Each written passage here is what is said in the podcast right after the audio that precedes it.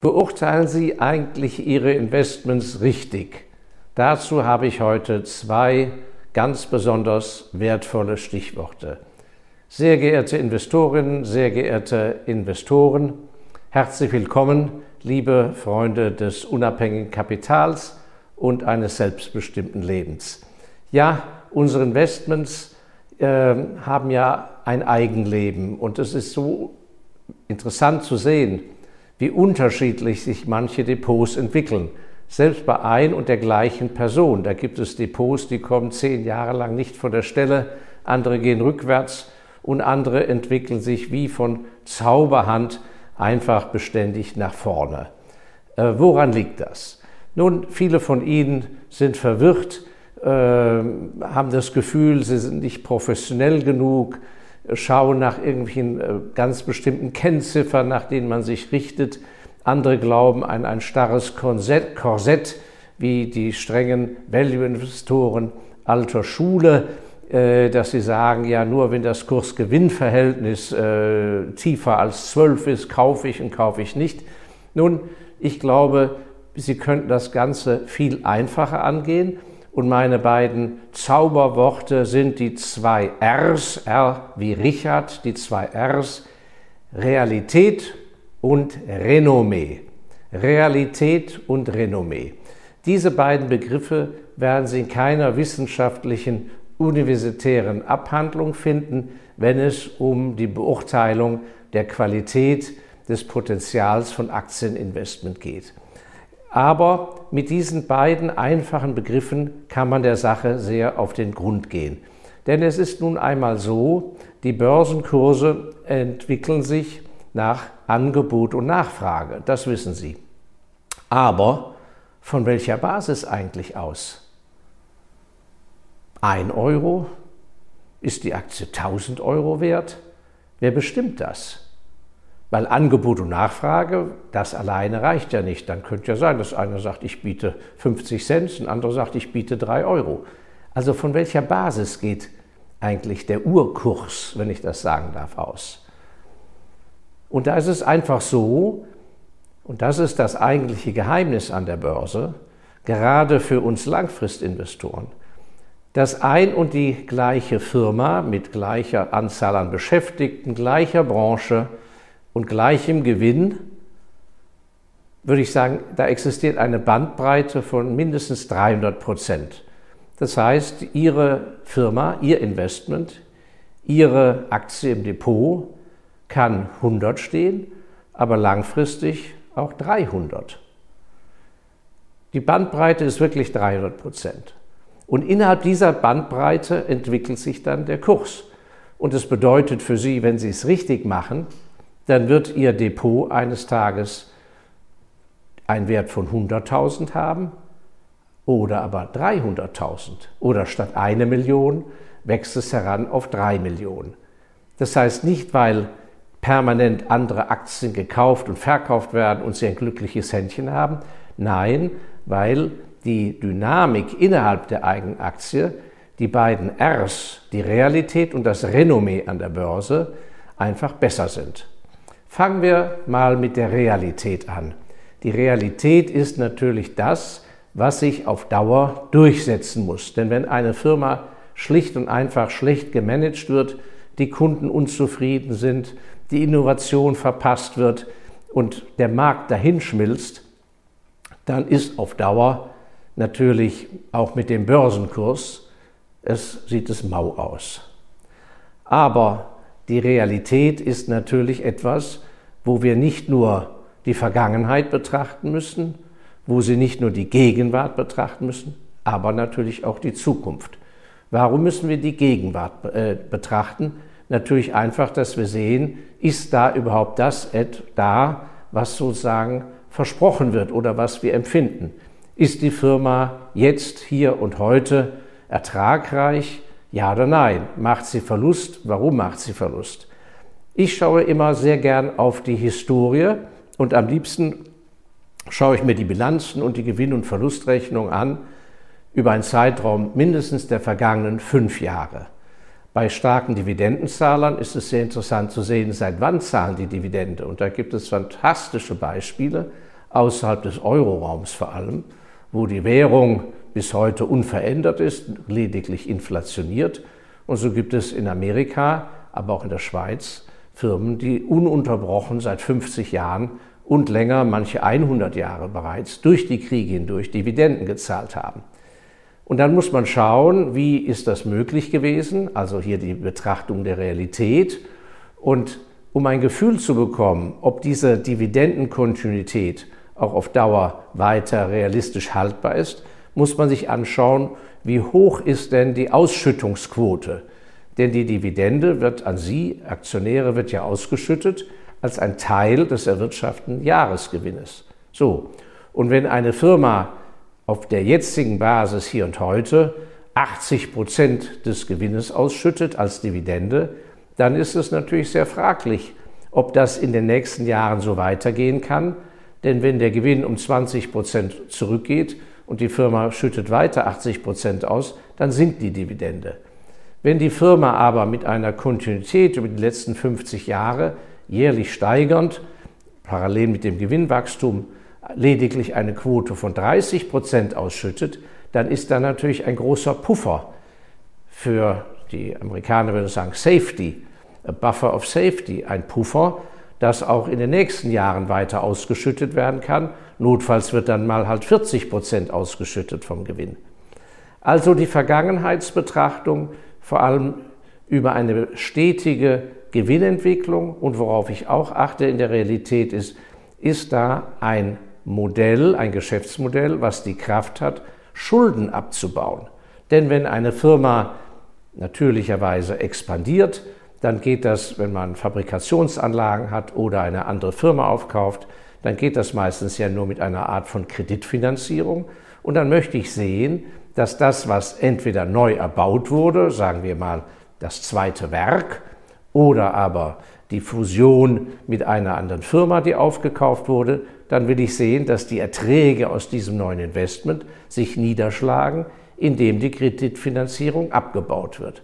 Wenn ich aber in der Vergangenheit sehe, dass ein Aufkauf, der schon sechs Jahre zurückliegt, dass sich trotz dieses Aufkaufs an der Schuldenstand überhaupt nichts geändert hat und die stagnieren, dann muss ich mich ja fragen, was passiert denn mit dem Geld, was da zusätzlich ja verdient wurde? Denn das war ja der Sinn des Aufkaufs oder der Sinn eines zweiten Werkes, dass die Firma größer wird und entsprechend für uns Anteilseigner und Kapitalbesitzer mehr erwirtschaftet.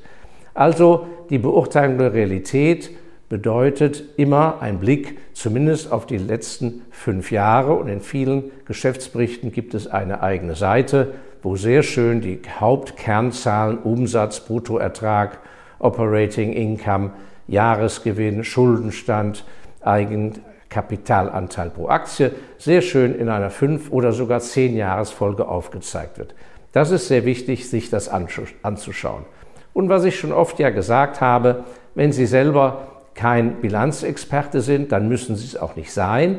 Wichtig ist aber, dass wenn Sie sich mit einer gewissen Aktie oder einem gewissen Fonds angefreundet haben und gerne da investieren oder schon investiert sind und überlegen, beständig da aufzustocken, ihre Position und das wirklich zu einer Langfristposition zu machen, dann nehmen Sie die Bilanz und gehen Sie zu einem Bekannten oder zu einem Profi, wie vielleicht im Steuerberater, Wirtschaftsprüfer, wie auch immer, Anwalt, jedenfalls zu jemand, der eine Bilanz lesen kann. Das ist keine Hexerei.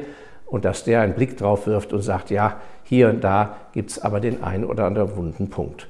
So, also, die Realität ist die Urbasis und da brauchen Sie, wie gesagt, kein Finanzexperte zu sein.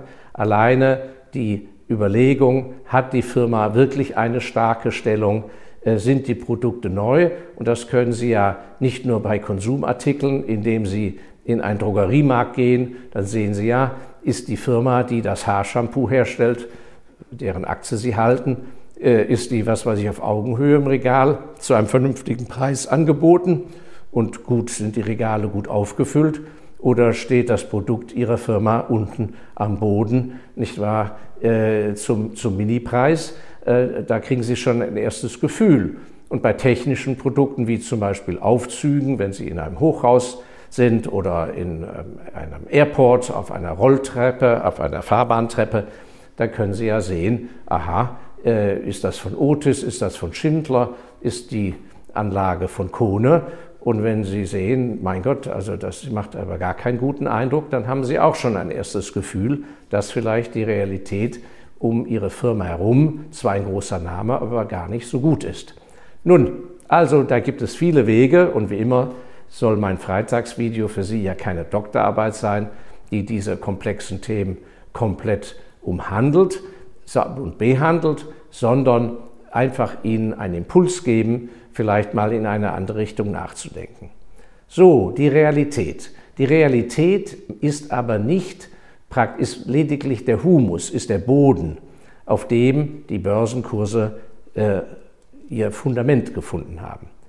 Aber der Börsenkurs als solches wird sich erst über einen langen Zeitraum auf der Realität einfinden, falls die Börsenkurse zu hoch oder zu tief sind. Auf Dauer ist die, äh, ist die Realität das Regulativ. Jetzt kommt aber der entscheidende Punkt, das Renommee, welches die Aktiengesellschaft an der Börse hat, die ist praktisch wie bei einem Herd, ist der Knopf, der sagt, jawohl, 3 Grad, 6 Grad oder 10 Grad. Das ist das Renommee. Denn es ist ja so, das Verkaufen von Aktien ist ein natürlicher Vorgang. Jeden Tag an den Börsen der Welt werden Aktien verkauft. Und zwar nicht aufgrund kaufmännischer Überlegung. Nicht aufgrund, weil jemand sagt, jetzt ist zu teuer, sondern aufgrund des Lebens. Das Leben diktiert die, das Verkaufen von Aktien. Jemand stirbt, die Erben müssen Erbschaftssteuer zahlen, der eine Erbe will genau diese Aktie nicht weiter halten, er hat für die Dinger gar nichts gezahlt, ihm ist der Kurs egal, er verkauft. Jemand muss dringend eine Rechnung zahlen, Steuern muss er bezahlen, er möchte ein anderes Investment tätigen, endlich kann er das Nachbargrundstück kaufen, was er immer schon haben wollte. Nur jetzt kommt es auf den Markt, er hat keine Liquidität auf dem Konto, also guckt er ins Depot und verkauft eine Aktie. Und welche Aktie wird er meistens verkaufen? Die Amateure verkaufen was? Das Beste, was am besten auch in der, im Depot steht. Und das, was eher schlechter ist und im Kurs tief ist, da sagen die, naja, die steht ja so schlecht, da kann ich jetzt nicht verkaufen. Also das ist ja sowieso ein äh, Thema in sich, was man verkaufen soll. Aber was ich damit sagen will, ist, die Hinterfragung, warum plötzlich viele Aktien verkauft werden und die armen Finanzjournalisten, die jeden Tag sich etwas einfallen lassen müssen, um jeden Tag zu kommentieren, warum eine Aktie plus drei Prozent oder minus ein Prozent geht, die sind natürlich ganz arm dran, weil es gibt in der Regel gar keine so wirklich echte Begründung, vor allem keine, die von langfristiger Bedeutung ist. Also, wir haben diese Verkaufssachen, die sind losgelöst, in der Regel losgelöst von äh, reinen kaufmännischen Überlegungen, zumal manche Fragen, die Sie sich stellen, dass Sie sagen, mein Gott, jetzt ist eine Aktie schon um 30 Prozent gefallen, wie können wir Leute denn da weiterverkaufen? Ja, das sind vielleicht Leute, die haben die Aktie vor 25 Jahren gekauft, als die ein Zehntel des jetzigen Preises war. Und selbst wenn die Aktie nochmal um 40 Prozent fällt, sind diese Leute immer noch gewaltig im Gewinn gegenüber ihrem Einstand. Und dann auch für die macht es weiter Sinn zu verkaufen, wenn sie denn das Geld brauchen. Also das müssen Sie immer im Hinterkopf behalten, die Irrationalität des Verkaufens. Und jetzt kommt aber die Bedeutung des Renommees, welches eine Aktiengesellschaft genießt und die Sie beurteilen müssen, wenn es um das Kaufen geht. Und das sind ja die diejenigen, die Käufer, die die Kurse am Ende alleine nach oben bringen können. Der Verkäufer ja nicht. So, und beim Kaufen ist es so, kein Mensch steht morgens auf mit dem Bewusstsein, er muss eine Aktie kaufen, weil es irgendein Bedürfnis von ihm abdeckt. Nein, das Kaufen ist immer eine rein freiwillige Entscheidung. Die beruht auf einem Kalkül, dass das Geld dort gut investiert ist und dass es langfristig einen guten Ertrag bringt. Und der Ertrag setzt sich zusammen aus dem Kursfortschritt, der Wertanhebung und eventuell zusätzlich jährliche Ausschüttung. Nur im Gesamtpaket ist es interessant.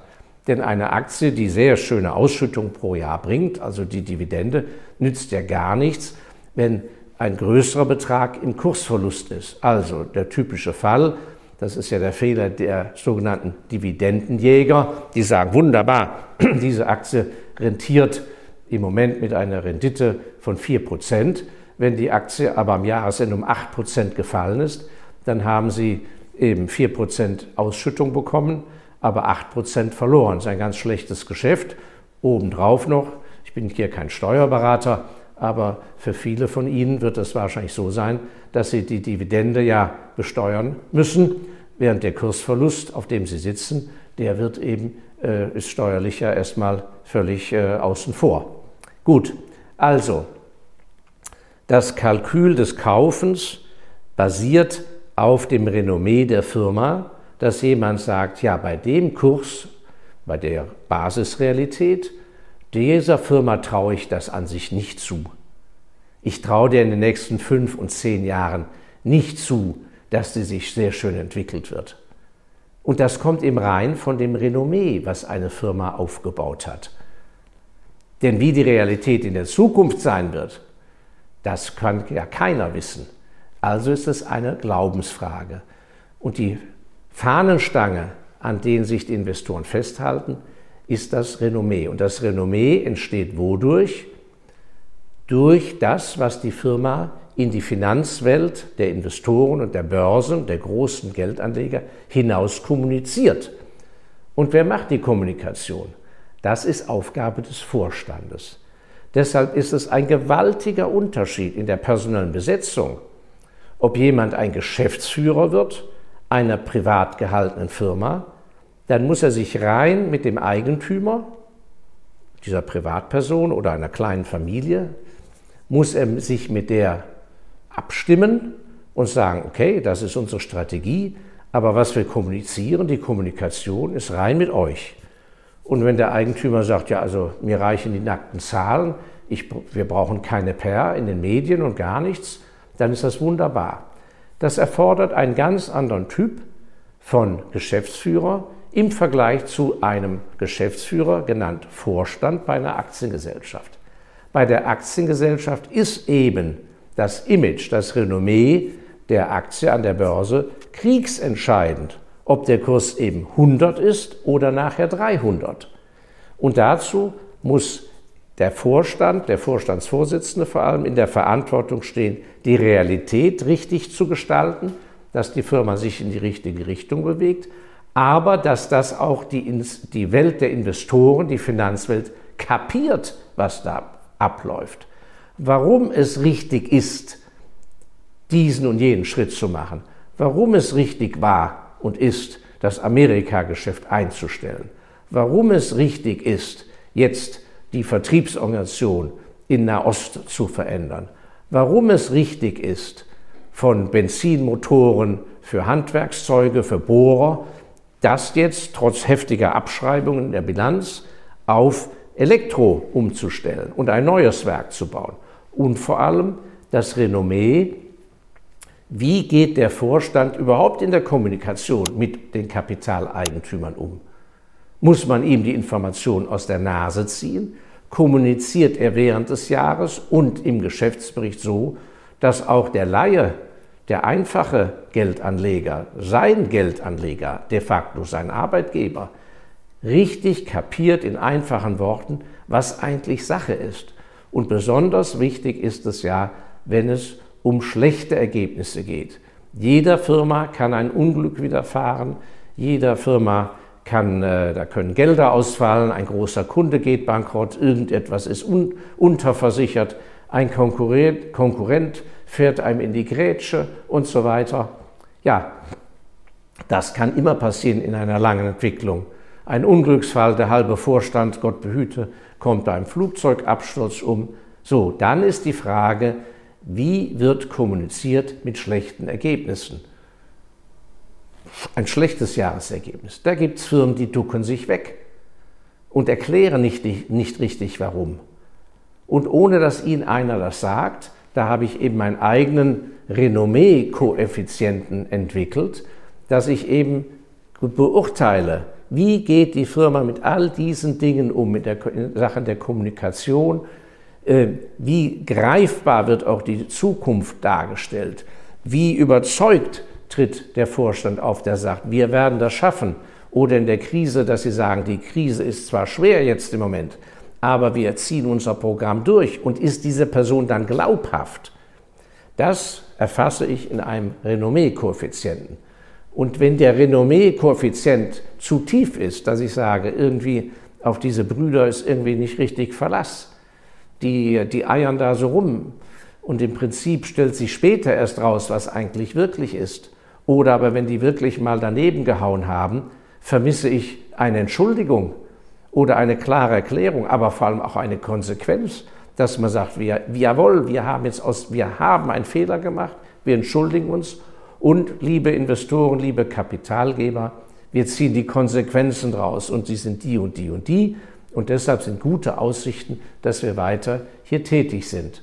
So, also von daher, liebe Investorinnen, liebe Investoren, machen Sie sich das Leben nicht zu schwer und bevor Sie überhaupt ins Detail zu tief einsteigen, schauen sich die Realität, die Realität der Vergangenheit an, verlassen sich nicht auf irgendwelche äh, Versprechungen und bekommen Sie ein Gefühl für das, was ich hier in diesem kleinen Video für Sie heute am Freitag als Renommee bezeichnet habe.